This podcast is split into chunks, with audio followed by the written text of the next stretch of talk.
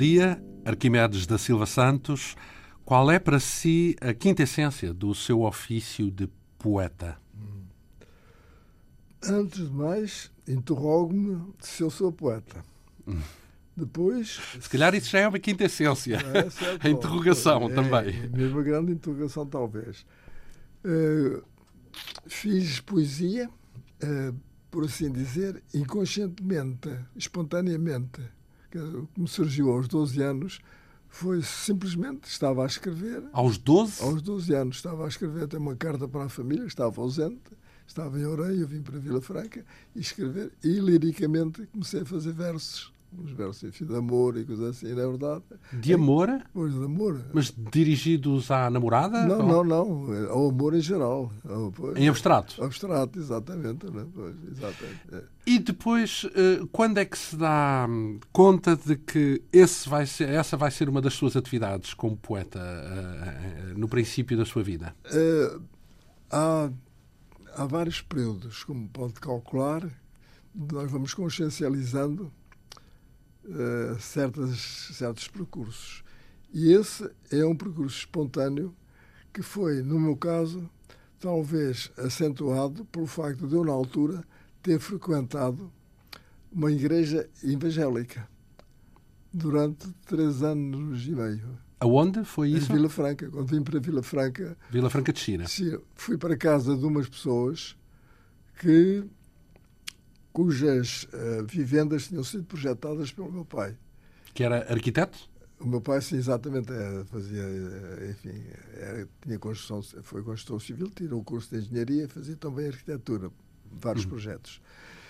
E, portanto, tinha projetado para umas pessoas em Vila Franca, e eu estava em Orem, havia dúvidas quando fiz o primeiro, o primeiro ano se devia ir para Leiria, se devia ir para, para Tomar, etc, etc. E ele lembrou-se, vai para Vila Franca, temos lá pessoas amigas, né, tal, tal. enfim, combinaram uma coisa. E eu vou. Vou precisamente para uma casa de dois irmãos que tinham por baixo, nem mais nem menos que uma igreja evangélica. Eu que... Mas eles eram ministros dessa igreja, era isso? Uh, as mulheres eram. Os homens são sempre um pouco mais rebeldes, mas iam também. Eram, eram ministros, exatamente ministros e frequentadores e tudo mais. Né? E eu caio ali, de não sei de onde, ali com aquelas pessoas de família, e ali vivi durante uns anos, exatamente, convivendo e participando, eh, inclusivamente, nas cerimónias. Né? Ora, essas cerimónias tinham, curiosamente, muitos cânticos, havia até um livro especial, na verdade, um livro dos hinos, na verdade, e isso certamente deve ter tido alguma influência no, na minha maneira de fazer, de fazer versos.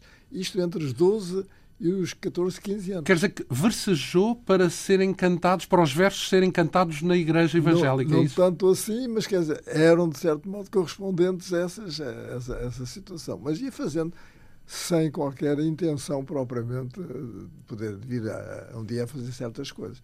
Ainda restam hum, algumas coisinhas que eu na altura fiz, portanto, com 14 anos. Mas, Era crente nessa época, nessa altura? Tento, bem ver, eu vou-lhe mais longe. Hum, o meu nome já lhe dirá naturalmente que é um nome pagão. Não é? Isto, Arquimedes. Já, eu, portanto, sou filho de republicano neto de republicanos, dos primeiros republicanos, e por aí adiante, até possivelmente, não sei se um deles tinha avô, não era da maçonaria. Portanto, como vê, nunca tive qualquer ligação religiosa, nada, absolutamente, até ir para, aos 12 anos para, para Vila Franca.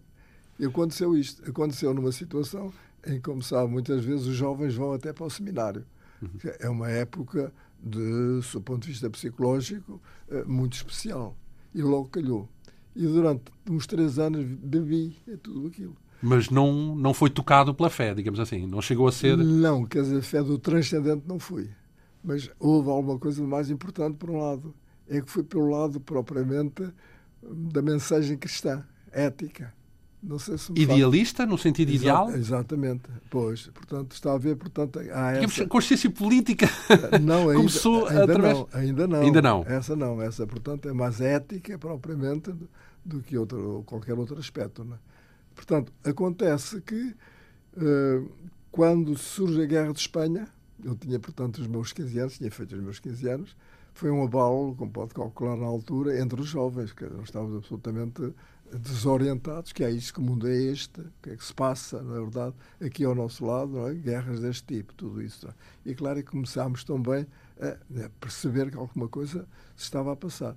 Aí, a Tomando a priori partido pelos republicanos nessa, nessa Sempre, guerra. Sempre, claro que portanto era Automaticamente. Sim, pois, nem punham sequer o outro, outro aspecto. Não é?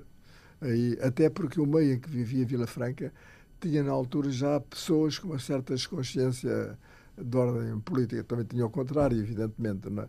E eu convivia com algumas pessoas que tinham mais essa tendência eh, republicana. É? uhum. E então aí começou, evidentemente, a aproximar-se de qualquer coisa diferente, aonde se apagou aquele aspecto, vá lá, religioso, se é que podemos dizer, que me veio desse convívio eh, com o evangelismo, não é? Não sei uhum. se sabe. Uhum. Ora, eh, depois, eh, a experiência em Coimbra, como estudante, imagino que tenha sido também fundamental, nomeadamente na, na, na parte da, da, da sua vida política, digamos assim. Sim, mas antes de chegar a Coimbra já levava enfim, um, uma bagagem dessas coisas todas. Não? É? De onde? Onde é que a de tinha? Vila Franca, porque em Vila eu fiz a parte, fiz a, a, o ensino secundário num colégio em Vila Franca. Só o último ano, o sétimo ano, é que fiz no, no Liceu Passo Manuel. E quando andava no Liceu Passo Manuel. Em Lisboa? Em Lisboa, exatamente. No, no bem edifício do Passo Manuel. Também fiz um exame na, numa secção do Passo Manuel no segundo ano, mas já estou no sétimo ano. Ora bem, portanto, acontece que já estava iniciado em coisas de um outro tipo, mais uh, literário, se, se posso dizer, mesmo poético, é? e passei a colaborar a frequentar a sede do Diabo, veja, portanto. Um, um jornal, um jornal que era oposicionista, digamos é, assim, claro, conhecido por, por nomes fundamentais da oposição. Exatamente, exatamente. Foi, Na altura. Foi dirigido, inclusive, pelo Ferreira de Castro, pelo Rodrigues Lapa, enfim, por outras pessoas, enfim, de certo gabarito, não é? E passei a ir lá todos os dias, porque vinha do liceu, eh, a sede era ali, propriamente do Príncipe Real, parava ali até à espera do comboio e ali convivi com muitíssima gente, inclusivamente lembro-me, eh, entre outros, por exemplo, do António Sérgio, que eh, grande filósofo. Pois, a essa altura vi, inclusive, numa discussão com uma Magalhães Vilhena, que era um jovem que tinha, tinha feito a licenciatura sobre uma, uma tese sobre o progresso e, e vi-os ali discutir. E quem diz aquilo diz outros mais, Manuel da Fonseca, por exemplo. Também o conheceu aí, no Passos Manuel? Eh, não, esse e, já, e... já, foi no Diabo, já que uhum. conheci. Uh, e outros mais, um Piteira Santos. Por exemplo, por Manuel, exemplo. Manuel da Fonseca é um dos rostos uh, ilustres do neorrealismo. Foi aí também que começou a, a, a, escolher esse caminho que ficou tão, tão famoso nas artes em Portugal? Sim, sim. O Manuel da Fonseca eu considero, do meu ponto de vista, claro, tudo isto é muito relativo, não é?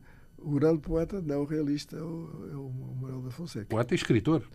Pois, romancista e contista, pois, certo. E um contista verbal, oral, direto, incassável. É, era uma pessoa extraordinária, de uma, de uma graça.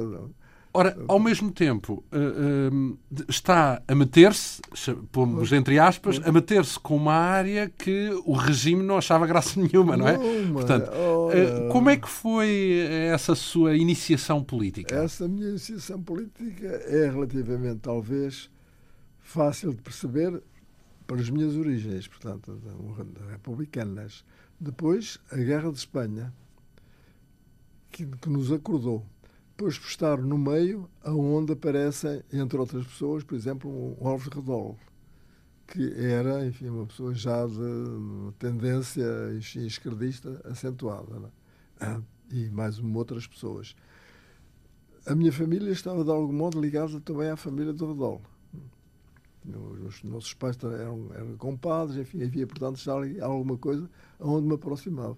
E foi a partir exatamente desse clima que fui também despertando. Mas acontece, eh, para poder dizer, eh, enfim, o outro passo a seguir, é que o Rodolo, que era muito mais velho que nós, mais de 10 anos, portanto era um jovem, mas tinha outra experiência de vida, organizava eh, excursões e visitas, por exemplo, a museus em Lisboa e trazia muita gente de Vila Franca, alguns não nos conhecíamos, fomos nos conhecendo, e interessando pelas coisas culturais. Isso foi muito importante na medida em que nos aproximámos e distinguíamos entre algumas daquelas pessoas aquelas com quem teríamos mais afinidades, ou literárias, ou isto, ou aquilo, ou aquilo outro. E assim foi que nos aproximámos, sobretudo do Garcês da Silva, que é um bom escritor também lá, lá do grupo. Eu já trabalhava muito com o Rodrigues Faria, que era o meu colega de, de, até do colégio. Começámos até aí, antes destas, disto que estou a dizer, a escrever ele contos e eu poemas, portanto já tínhamos uma iniciação por aí, e tudo isto se vai juntando de maneira a termos pouco a pouco consciência desta situação. Portanto, depreendo também que, nesse caso, o Alves Redol funcionou não tanto como um companhão de route, digamos Sim. assim, mas mais como uma, um, um, uma fonte de inspiração, digamos assim, Sim, assim, já que era bastante mais velho mental. Exatamente, e, com outra, com outra consciência já destas coisas todas. Como é que foi essa experiência? Recorda-se de momentos importantes nessa, nessa, nesse convívio com Alves Redol? Olha, havia vários, eh, vários momentos. Ele lembra-se quando, quando veio com os pais à povo batizado da minha irmã, que eles eram, eram padrinhos, eu tinha três anos, ele lembra, dois anos, e ele lembra-se desses meus dois anos para batizar. Depois, quando vim para Vila Franca, eu frequentava diariamente a casa dele. Tinha uma irmã, mais velha que eu, dois anos, que andava também no colégio e que me dava às vezes até umas explicações de qualquer coisa, não é? E ele era um homem e via-o muitas vezes entrar à noite, hum, quer quando vinha do emprego, quer quando vinha inclusivamente de ensaios de teatro, porque ele fazia teatro também em Vila Franca. Portanto, está a ver, ah, era através exatamente mais ou menos destas, desta proximidade que eu convivia com o Rodolfo. Longe de mim ainda, na altura, de poder acompanhá-lo já noutra, noutra, noutras linhas. É? Que foi o que aconteceu foi posteriormente. Foi exatamente. Já em Coimbra, então? Não, foi aqui. Ele em Coimbra nunca esteve. Não, com o movimento ah, neorrealista. Ah, não, mas antes disso há o movimento neorrealista de Vila Franca, de que ele é o promotor principal. É o chamado o Grupo Neorrealista de Vila Franca, de que, aliás, há um livro publicado pelo Garcês da Silva, que explica, enfim, de certo modo. A gênese desse. Da, a gênese, como a coisa se passou em Vila Franca. Não é? Então, e eh, nesse momento, eh, qual é o papel que esse, que esse movimento tem, eh, na, na, digamos, no seu percurso, na, no seu caminho? Meu, é sobretudo cultural. Quer dizer, eu fazia os poemas. Não há nenhuma conotação política na altura? Aí chegarei já, porque eu sou uma pessoa que tenho sempre, por formação, e talvez até pelo meu pai, da minha nascer, de uma certa heterodoxia, se é que eu posso dizer, ou de uma certa independência, ou de uma certa procura, se quisermos ainda, da verdade, daquilo que eu entendia que fosse a verdade. Não é? pois. E, portanto, fui sempre algo, enfim, em que o caminho. Não foi o exemplo má da militante. Exatamente. não fui militante exemplar. Exato, não, não foi. Não. Fui e não fui. Porque quando tomo conta de alguma coisa, tomava a sério. Uhum. Simplesmente com as minhas dúvidas sempre, não é? Uhum. A respeito de certas coisas, não. Eu não ter, enfim, para a transcendência, por exemplo, é uma coisa que nos põe todos os dias que não me apanhou. Não é? Na parte propriamente uh, ideológica também. Hum? Não sei dos filósofos que tenho lido, e muitos têm sido tudo isso, não é? Uh, primeiro, não tenho capacidade, evidentemente, para ir até ao fundo deles. Mas naqueles em que peguei, há sempre alguma coisa que, bem, isto não chega, há mais alguma coisa. E depois as contradições, tudo isso, leva-me a que há uma dúvida permanente. E na altura já se me punha. Ora, o que acontece é no que diz respeito à sua pergunta, que é uma pergunta, de certo modo, importante ou importante, que marcou a minha vida até hoje. Que foi exatamente como é que estes aspectos políticos entram.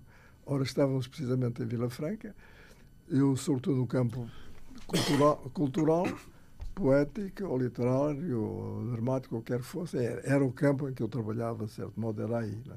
Longe de mim, a parte propriamente política. Nem saberia muito bem ainda, sobretudo a nível, como devemos dizer, mais partidário, que é o que, eu, é que houvesse, porque essas coisas eram clandestinas. Não e, conhecia na altura, por exemplo, ninguém do Partido Comunista Português, não? Ou antes, conhecia não sabendo que eles eram. Sim. É o caso do Rodolfo que vim depois a saber, ele não, era suficientemente prudente para se mostrar. Para, para, para não. E um, e um sobretudo, que é o grande, um grande político do Partido Comunista, talvez um dos principais, fala-se muito no Álvaro Cunhal, é? mas pouco ou não se fala tanto, por exemplo, de um Dias Lourenço, que é de Vila Franca. Uhum. Portanto, e eles eram exatamente muito amigos e mais que isso, deviam trabalhar enfim, no, outro, no outro plano. Eles, Alves Redol e Dias, Dias Lourenço. Lourenço. Exatamente, uhum. né? que foi, aliás, depois o diretor do, do Avante, Dias, Dias Lourenço, tem uhum. E uma das figuras é fundamentais, fundamentais dentro do, do, do, Partido Comunista. olha que era o ambiente de Vila Franca. A uma certa altura, enfim, eles também faziam poemas, eles também escreviam, faziam contos, e nós, através de, exatamente das literaturas e das artes, as coisas, íamos aproximando e fomos consciencializando. Bem, mas adiantando, para responder àquilo que, que pareceu importante quando fez a pergunta, como é que a parte política entra? A parte política entra é que, a uma certa altura, estamos em 1940, portanto, eu tenho os meus 18, 19 anos, é a altura da, da reorganização do Partido Comunista.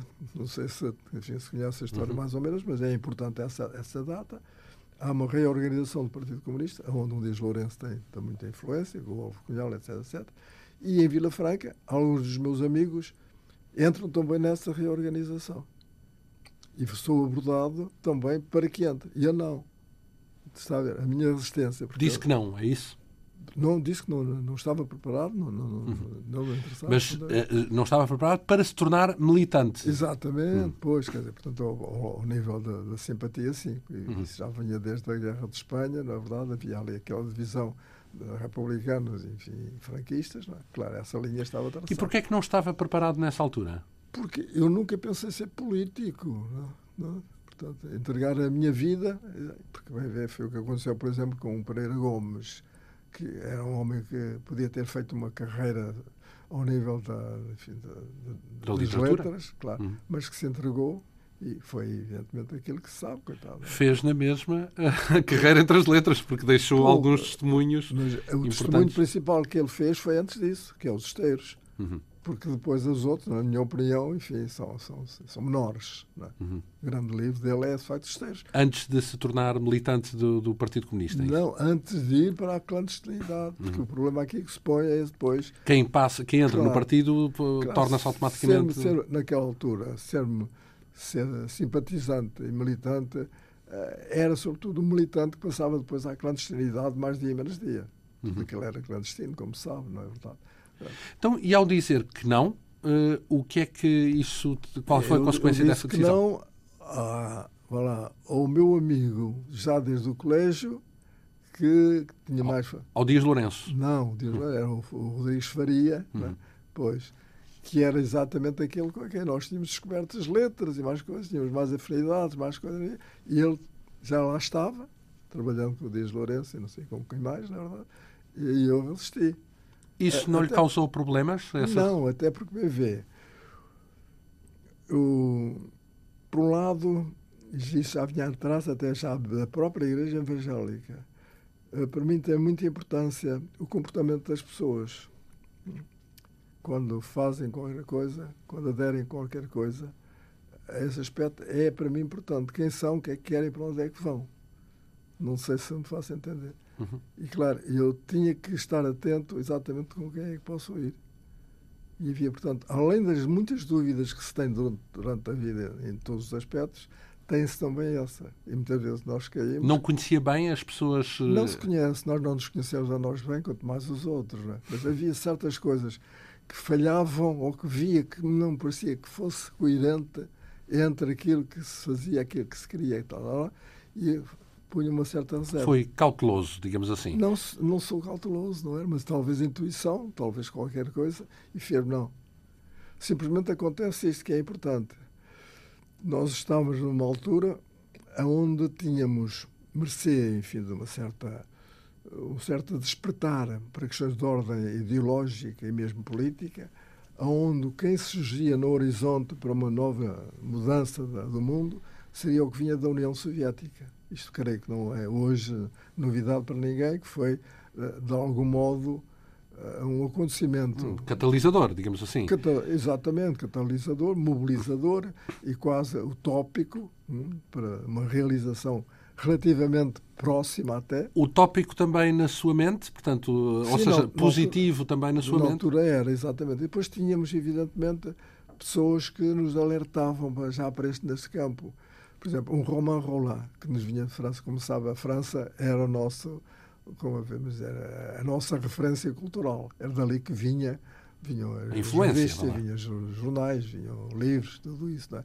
E algumas pessoas, como fosse exatamente um Roma Roland, que era homem de uma. Que levantam dúvidas sobre o, o, o regime soviético. Não, esse não, pelo contrário. O único na altura que eu soube indiretamente foi o André Gide. Foi o único, mas que não ligámos, porque havia outros, havia exatamente o Roman Roland ou um Barbius, que aliás até tem um livro sobre Stalin, tudo isso. Ora, ali naquele meio apanhávamos isto, e depois através de revistas como, por um lado, o Diabo, e por outro lado, o Sol Nascente, que é uma revista fundamental na formação exatamente de, dos jovens da altura. Ora, eh, estamos a falar aqui eh, dentro do seu período, na altura tinha. Já estava em Coimbra? Não, ainda não. Ainda não, ainda não. quase a chegar lá, porque agora vou dar o passo, o passo que, de certo modo. Que é decisivo, será isso, do é, ponto de vista político? É, porquê? E agora, como digo, portanto, a minha resistência a aderir ao que quer que fosse, porque, bem vê, as, as minhas adesões são adesões de responsabilidade, ter mas depois há qualquer coisa ali, não, isto não me, não me toca profundamente. O caso, por exemplo, sabe que houve uma cidade portuguesa na altura. Foi fundada na primavera, portanto, abril, coisa assim, de 1936. Tinha 14 anos e todos os estudantes na altura eram obrigados para ir para a mocidade portuguesa. Eu fui para a mocidade portuguesa, com aquelas coisas todas, e, por sorte, entre enfim, os jovens da altura, fui escolhido para tirar o curso de graduado. Fui dos primeiros graduados da mocidade portuguesa. Portanto, eu que não tinha ainda na altura qualquer formação de ordem política, a não ser esta vaga de republicanismo, que na altura não, não daria assim grande coisa. Acontece que, passado algum tempo, depois de ter tirado esse curso, foi tirado aqui até aqui em Lisboa, acontece que vêm com a intenção de porem uh, milícias, portanto, porem armamento, ou davam-nos propriamente uma instrução de armas. E quando puseram isso, eu imediatamente cortei, hum, afastei-me e fui expulso também da, da mocidade portuguesa. Então passou a estar numa lista negra dessa claro, maneira. Já estava. Inclusivamente a pessoa que era um capitão uh, ameaçou-me. Talvez com consequências depois, mas isso não O que lhe disse ele? Ameaçando, certo? Ameaçando o quê? Que, hás pagar, uma coisa assim deste tipo, não é? verás. Porque tinha influência a nível, enfim, propriamente pode calcular, e não sei até onde é que teve ou não em algumas coisas que me aconteceram depois. Mas isso... Por se ter recusado a pegar em armas. É Exatamente. Uh, ora, uh, vamos lá então uh, galgar algumas etapas nesta, sim, sim, neste sim. relatório, até porque eu quero chegar ao momento também onde a sua carreira se desenvolve no sentido da, da educação pela arte ah, e da pedagogia. É. Quero chegar a essa parte, mas é. quero também perceber como é que foi construída essa sua relação com a política e, nomeadamente, os problemas que isso lhe causou na sua vida. Então, eu vou resumir, portanto, o, a pedra toque para eu, de certo modo, dar o, o passo, foi o passo importante que comprometeu toda a minha vida até hoje. E isto, quando digo isto, não quer dizer que eu esteja ou estivesse depois ligado ao que quer que fosse. Mas fiquei de tal maneira é, que uh, me comprometeu, inclusivamente, oficialmente e outras coisas mais, várias aí. Ora, o que acontece é isto. No dia em que a União Soviética foi atacada pela, pelos nazis, a coisa abalou-nos tanto, e abalou-me tanto, e abalou-nos tanto, a nível mundial, como pode calcular, não é verdade? que se nós pensamos, isto agora é para ali, e depois vem para aqui. O que era lógico, como é que eles chegaram aos, aos Pirineus, como é que ele chegou aos Pirineus e não avançou.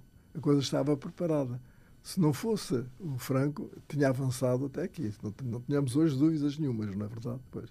Portanto, para o outro lado, se ele conseguir vencer daquele lado, vem para aqui. Para, e, e é toda a Europa que era o que ele pretendia.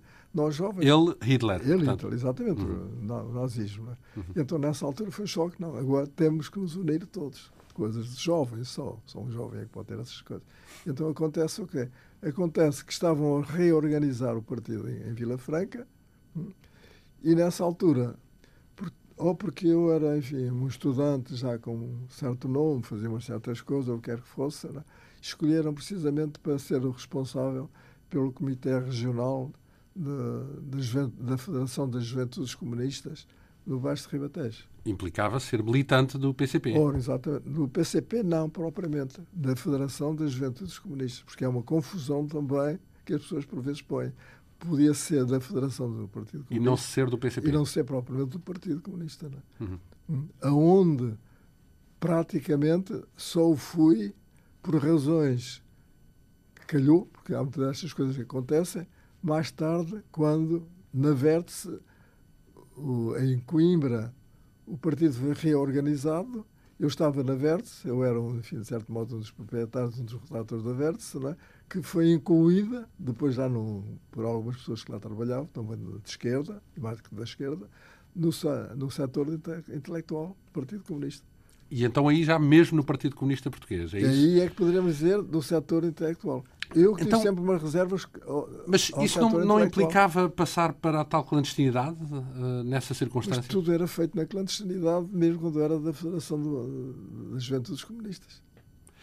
E o que é que teve que fazer, ou digamos que alguma vez sentiu a perseguição uh, da polícia política diretamente por esse motivo, isto é, por ser membro uh, de, uma, de uma organização comunista? Não, porque eu julgo que eles não, soube, não soubessem podiam, enfim, tentar, eh, pelos convívios, por qualquer que fosse, mas bem ver, nós tínhamos que ter uns certos cuidados conspirativos. A, poder ter acontecido às vezes, podemos ir com qualquer enfim, material, enfim, mais coisa, né? e ser, eh, termos um acidente, qualquer coisa. Né? Mas, portanto, para aí nunca houve. Sabiam quem eu, quem eu era. Mas, Mas chega, uh, uh, uh, o o Arquimedes da Silva Santos chegou a ser uh, detido pela PID. E isso é, é mais tarde. E é mais tarde lá Em que altura é que é isso? Isso em que ocorre? É, em que ano, melhor dizendo? Em que eu fui detido? Sim. Foi em 1949, depois uh, do Norton de Matos. E porquê? Porquê é que chegou a ser detido? Olha, aí já devia ter havido denúncias anteriores depois concretizei. Não é? Além disso, uh, talvez o discurso que eu fiz tivesse trazido à superfície. Depois deve ter havido, às vezes eles não faziam isto sem haver uma, umas intenções de apanhar este para depois poder, enfim, desencadear mais alguma coisa. Qual foi o pretexto que lhe, que lhe comunicaram para o essa detenção? O pretexto que me comunicaram é que eu estava, enfim, pertencia ao Partido Comunista Levaram-no para onde? Como é que foi essa detenção? Foi lá mesmo em Coimbra, levaram para a sede da, da polícia. É? Em Coimbra? Em Coimbra, puseram-me em estátua, estive ali uma data de horas e horas e horas em estátua. É? Em estátua significa de braços abertos em, em pé, pé, Em pé, braços abertos, em pé, estava. Isso, Sim. Braços abertos não direi, braços, enfim, estava com. Estava em pé. O braço, enfim, podiam mexer ou estar. E o que é que pretendiam com essa tortura? Pretendiam que eu dissesse coisas relacionadas com o meu projeto, com o meu trajeto. É? Com a organização do, claro, do, tudo, do partido. Isso, tudo isso.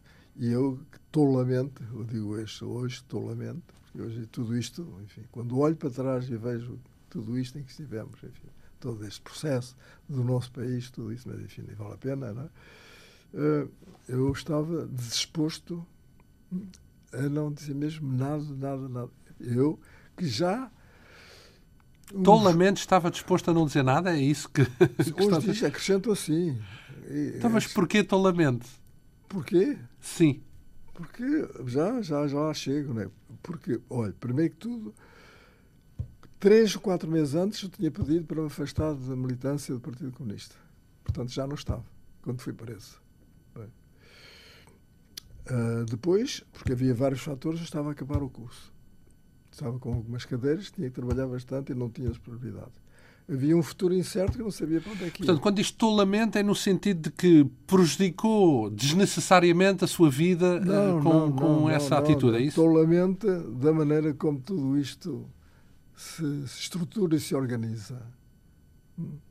E como é que somos às vezes apanhados e levados para certas coisas em que não temos preparação preparação para, nesse caso, para enfrentar a polícia. É isso para não, enfrentar... não só a polícia, como politicamente e socialmente e muita coisa. Não é? Ora, esses quatro, vamos, vamos recuar esses quatro mesinhos de que falou, porque quatro meses antes pede para se desvincular da militância. Porquê?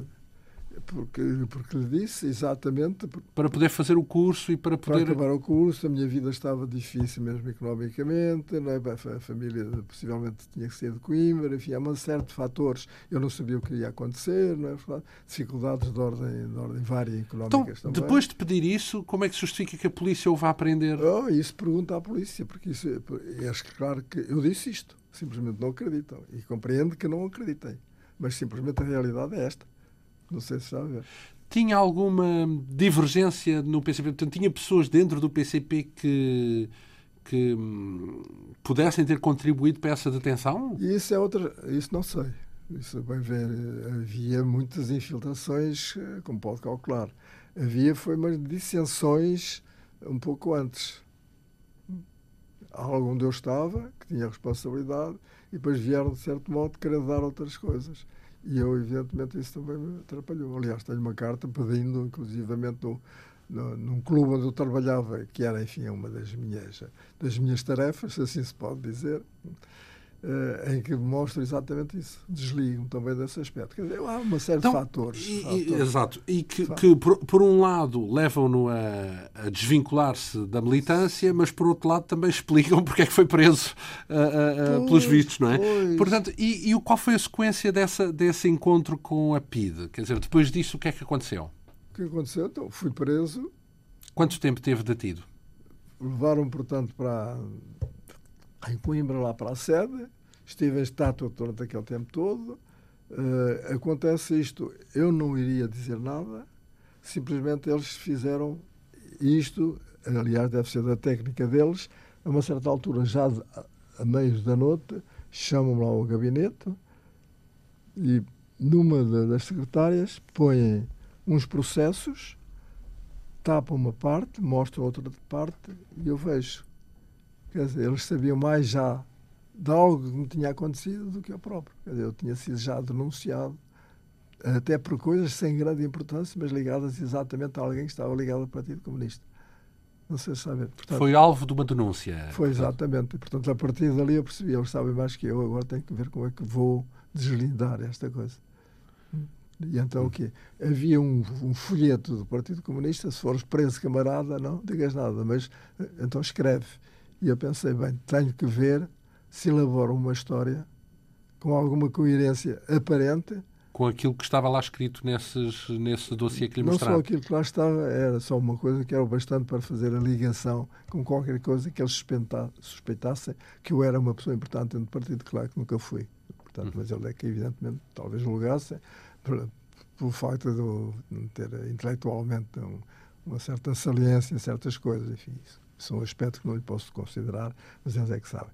Mas, de qualquer modo, prenderam-me ou com outros intuitos que só eles depois é que poderão dizer, não é? Porque atrás disto depois vieram mais do, do setor intelectual. Quer dizer, portanto, é, é uma, foi uma manobra enfim, certamente calculada para destroçar, numa altura em que, ao longo do país, houve prisões desde o norte ao sul, um desmantelamento grande. É? que, e essa parte do setor intelectual de que fala foi o quê? O que é que aconteceu? Eh, essas pressões do setor? É que depois vieram outros atrás outros intelectuais que também foram presos, é Todos é isso? presos, exatamente. Pois. Digamos, quiseram desmantelar uma, desmantelaram uma estrutura pois, política ou intelectual. Exatamente, como desmantelaram no Alentejo, como desmantelaram na Marinha Grande, como desmantelaram no Algarve. Então, e no seu caso, ao estar, uh, ao passar pelas mãos da PIDE, não passa a ter uma espécie, não passa a ser proscrito, digamos assim? Ora, mas evidentemente que sim. O que é que lhe aconteceu, então, depois disso? Olha, o que é que pode acontecer? Bem, sob o ponto de vista oficial, bem... Depois, Profissional, por exemplo? Pois, mas depois vim para Lisboa... Porque nessa altura já estava formado? Já tinha... Não, não estava. Não, uhum. era estudante, ainda era estudante, não estava formado. Vim para Lisboa, meter-me no Aljube, estive no Aljube um mês e tal, ali em condições que não pode calcular, primeiro nos curros e depois ali, depois fui para cá. Para. Nos? Nos cubos? Curros, curros, curros. Nos curros? Os curros eram uns compartimentos estreitos, com um, um, metro e pouco, com dois metros de tanto comprido, e ali estávamos metidos, enfim, coisa incrível. Bem, depois vou para Caxias, onde estive então, mais uns tantos meses até ser julgado. Depois fui condenado a 18 meses, né? Eh, com, perda dos direitos políticos por uns anos. Eh, entretanto, metem mete-se do recurso, esse recurso leva dois anos, ao fim de dois anos eu tinha ficado com algumas cadeiras em suspenso, porque estava a acabar o curso quando eles me prenderam. Isso também não é por acaso que eles fazem isto em certas alturas. Não é? Tive que acabar o curso, sempre na iminência de um dia para o, um dia para o outro vir exatamente enfim, do tribunal, agora tenho que cumprir a coisa. Não é hoje, é amanhã, é depois, é depois. Eu estava nesta situação. O cumprimento da pena de prisão. Uh, os seis meses que ainda faltavam. Uhum. Uh, portanto, e depois disso, tem o curso concluído, pois, é, é, médico, pois, e depois, uh, no exercício da sua profissão, também se refletiu essa, essa, essa, esse conflito com o regime? Se, se refletiu, bem, primeiro que tudo, uh, proibiram-me de frequentar, como voluntário, estagiário mesmo, os hospitais civis no país. Quero dizer que não podia ir para os hospitais hum, civis porque na altura, não sei se sabia, havia os hospitais, eram, uns eram civis e outros eram escolares. Por exemplo, o Hospital da, da Universidade de, Coimbra e aqui de Lisboa yeah, tinham, tinham que ser abertos mesmo a, a estudantes que não fossem, evidentemente, da, coloração né, exigida. Não é? Mas nos civis já não, era, já não era possível isso. E fui proibido. Fui proibido desta maneira. Ainda andei nos hospitais em Coimbra, porque eram hospitais escolares, e vim para Lisboa para tirar pediatria. Eu queria ser psiquiatria e queria ser uma coisa que era louca, louca naquele momento, como aliás tudo isto da minha vida tem sido um pouco marginal. É, é só por alto, não é? Porque era eu ainda estudante, pensei em ir para a psiquiatria, que na altura era já de loucura ir para a psiquiatria, tanto que parece que não houve depois nenhum colega, ou um ou dois é que foi mais tarde para isso em que descobri a mim próprio, talvez não psiquiatria de adultos, mas psiquiatria uh, de crianças, que não havia em Portugal. Pedopsiquiatria, digamos. Que nem era pedopsiquiatria ainda, né? portanto era psiquiatria virada, não havia sequer assignação entre nós que eu soubesse. Bem, mas descobri que à minha maneira fui, foi-me formando autodidaticamente e tal coisa. Assim, bem, acontece que uma das coisas que eu achava que devia ser era pediatra também.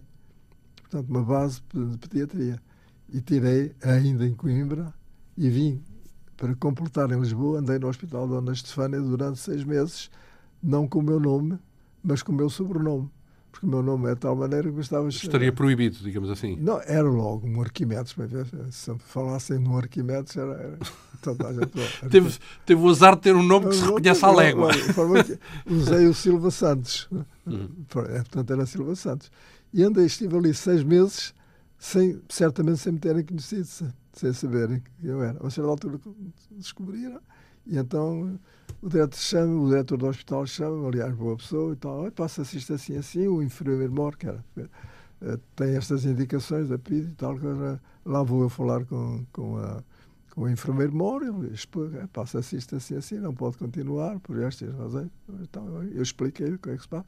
Fui à polícia e disse, sim, está bem, nós sabemos que não está metido em nada mas tem que assinar. Claro que eu não assinei e deixei de completar. Uh, assinar o quê? Assinar esse, o compromisso de é, não. É, os compromissos que se assinaram. De não ser contra o Estado. E, essas de... coisas todas. Claro que não assinei, evidentemente. Não, pronto, não pude frequentar mais hospitais civis.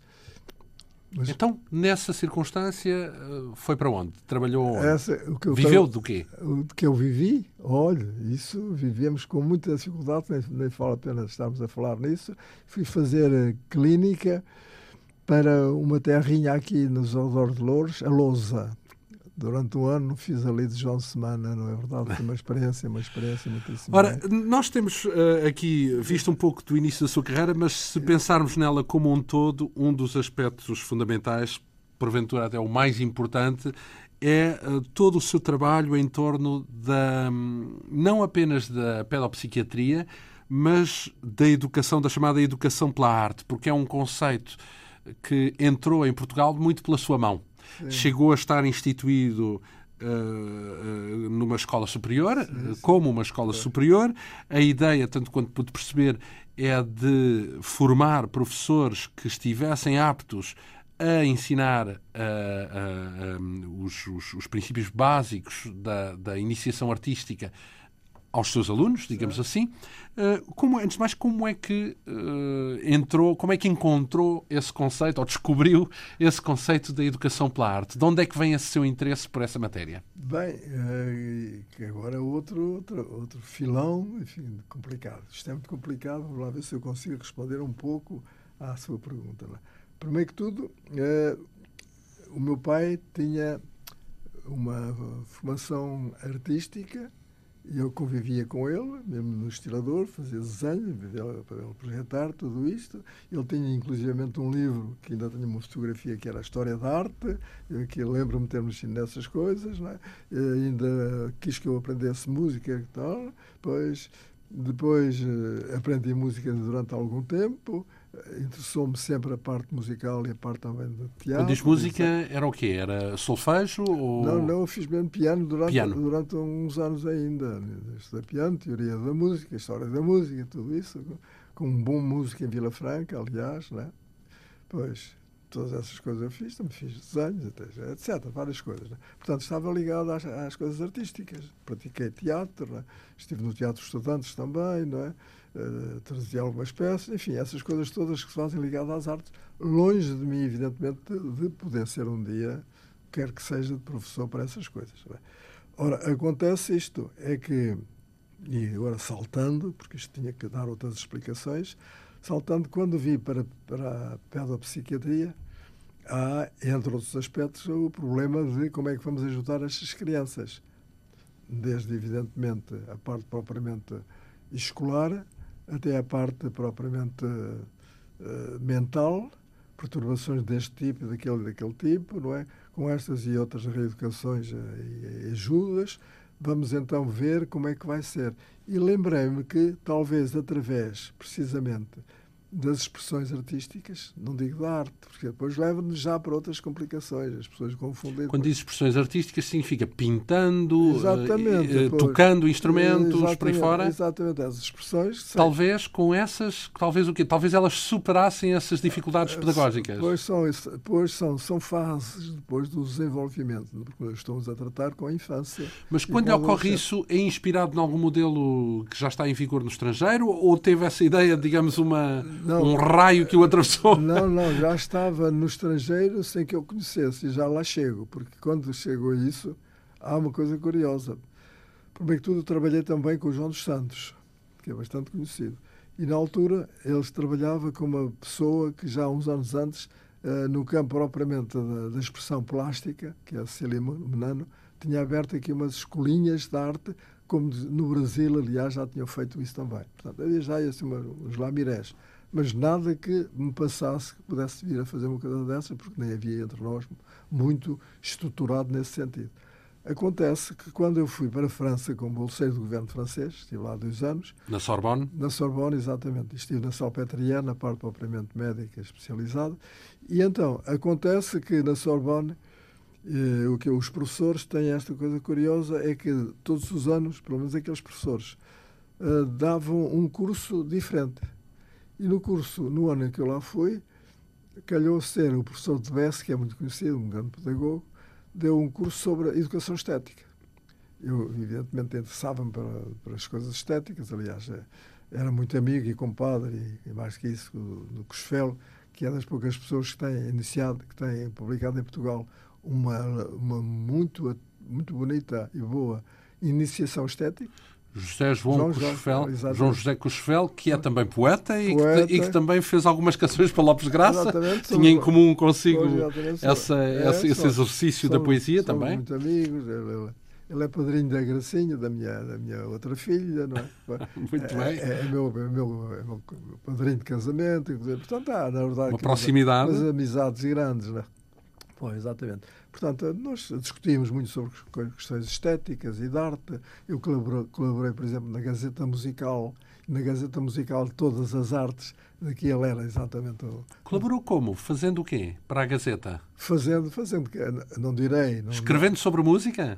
Uh, bem, tenho lá pelo menos dois artigos publicados de, no, no, seu campo, quando digo no seu campo, é no campo em que nós aqui estamos. Da, antena, da, da música clássica, é isso? Da, da, da Antena 2? Um, um, um, sobre, sobre Berlioz e outro sobre Sansansa, que fiz na radiodifusão uh, francesa. Ah, então, um portanto, a, a, sua relação com música, uh, portanto, mexe também com a, com a chamada música erudita? Sobretudo. Então? É, no, é, um melómano desde, desde o princípio. Pois é que há duas. Há, na música, uh, claro é tudo muito complicado. Primeiro que tudo, eu já não sou homem deste tempo. Portanto, a minha época é do século passado e do século XIX, porque esta já me perturba muitas coisas. Isto é um mundo que eu já não apanho. Mas, enfim, isto para lhe dizer que exatamente as minhas músicas fundamentais são a que vem exatamente da cantiga popular, né? portanto, aquilo que se diz impropriamente folclórico, mas enfim, que, que o Graça... Que talvez, lá está, que se converte bem naquelas canções que Lopes oh, Graça escreveu, algumas das quais com letras suas, Exatamente, não é? tudo isso, portanto, e por outro lado a música é chamada, enfim, clássica ou erudita. Ou, ou, por acaso, nós não temos aqui, infelizmente, os exemplos das canções heroicas e outras que Lopes Graça concebeu com letra sua, Arquimedes Silva Santos, mas uh, temos aqui música que nos trouxe uh, para ilustrar um pouco essa sua devoção sim, sim, à, sim, à, música. Companheira uh, diária. Então. A minha companheira diária é a música, quase nada. Podia subscrever o título daquele livro de Lopes Graça, Música, a minha companheira, a nossa companheira música, aliás. Sim, sim, sim, pois, pois. Sim, sim, sim.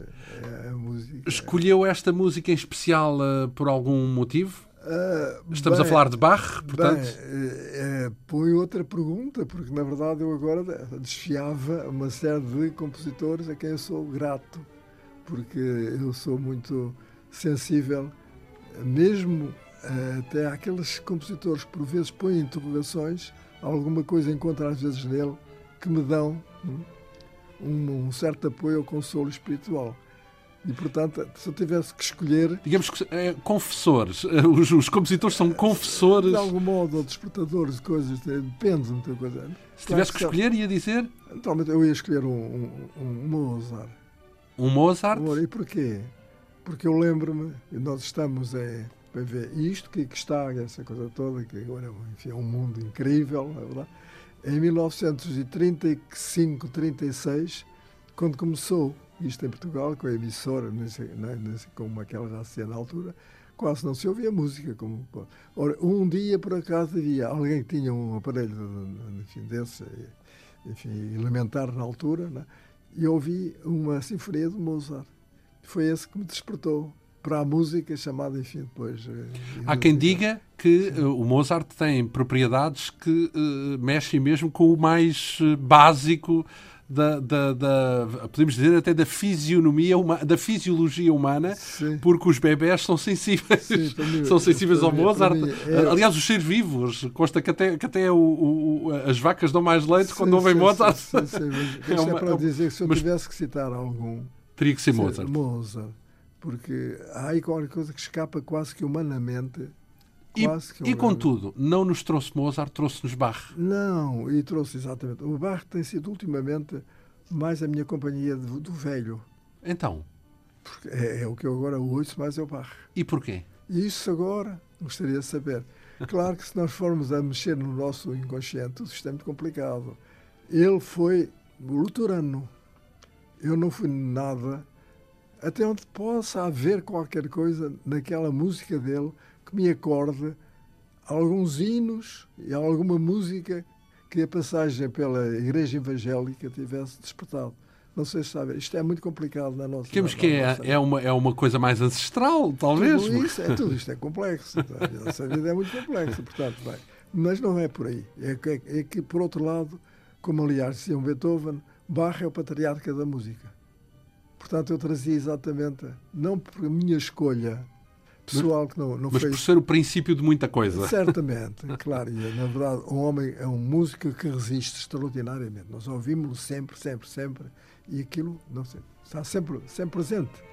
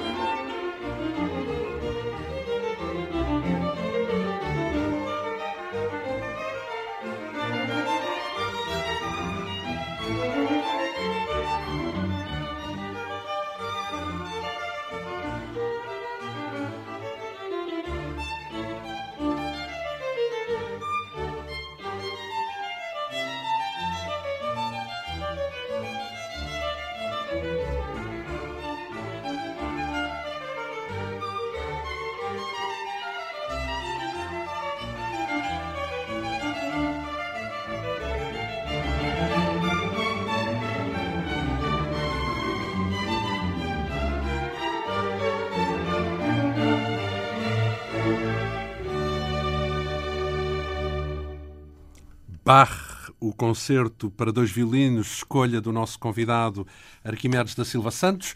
Bach como patriarca da música, uma das artes que molda, pode ajudar a moldar convenientemente um ser humano, tem particularidades uh, universais que se adequam à educação.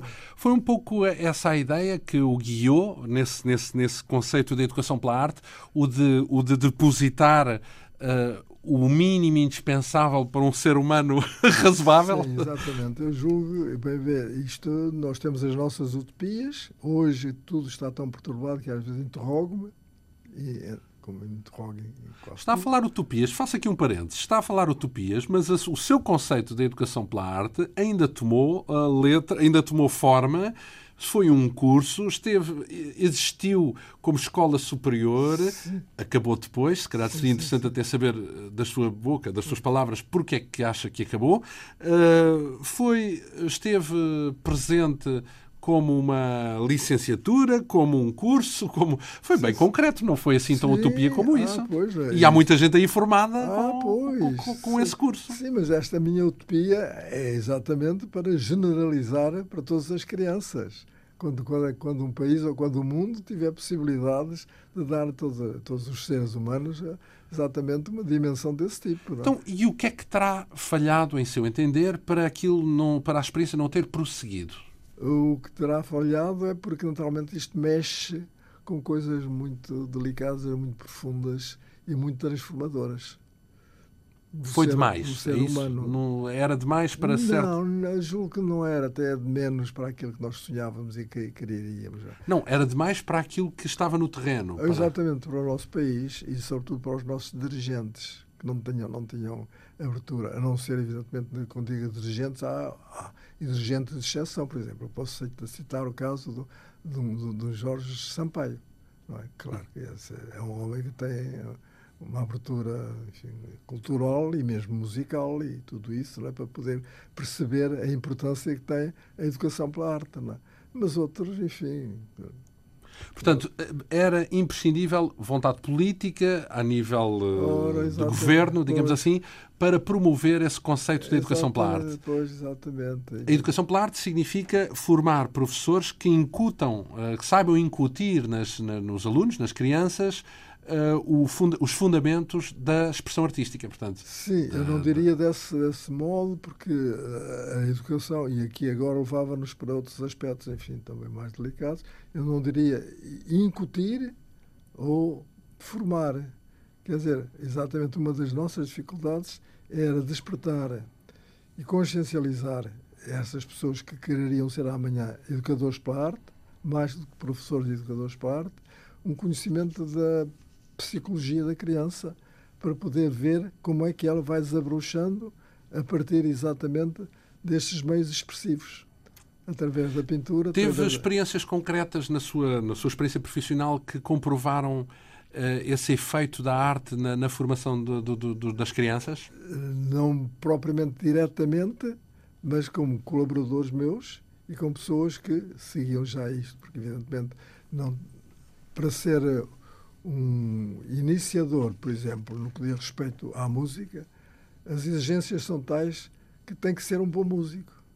E não tem que ser um amador. E, portanto, é, compete a um músico, portanto, tomar essa, isso levanta, fazer essa parte da educação. problemas, exatamente. Por acaso portanto, levanta muitos, porque agora mesmo está em causa um, uma, uma lei uh, que vai entrar em vigor a partir do próximo verão, uma lei que diz respeito justamente ao ensino artístico e, nomeadamente, ao ensino da música.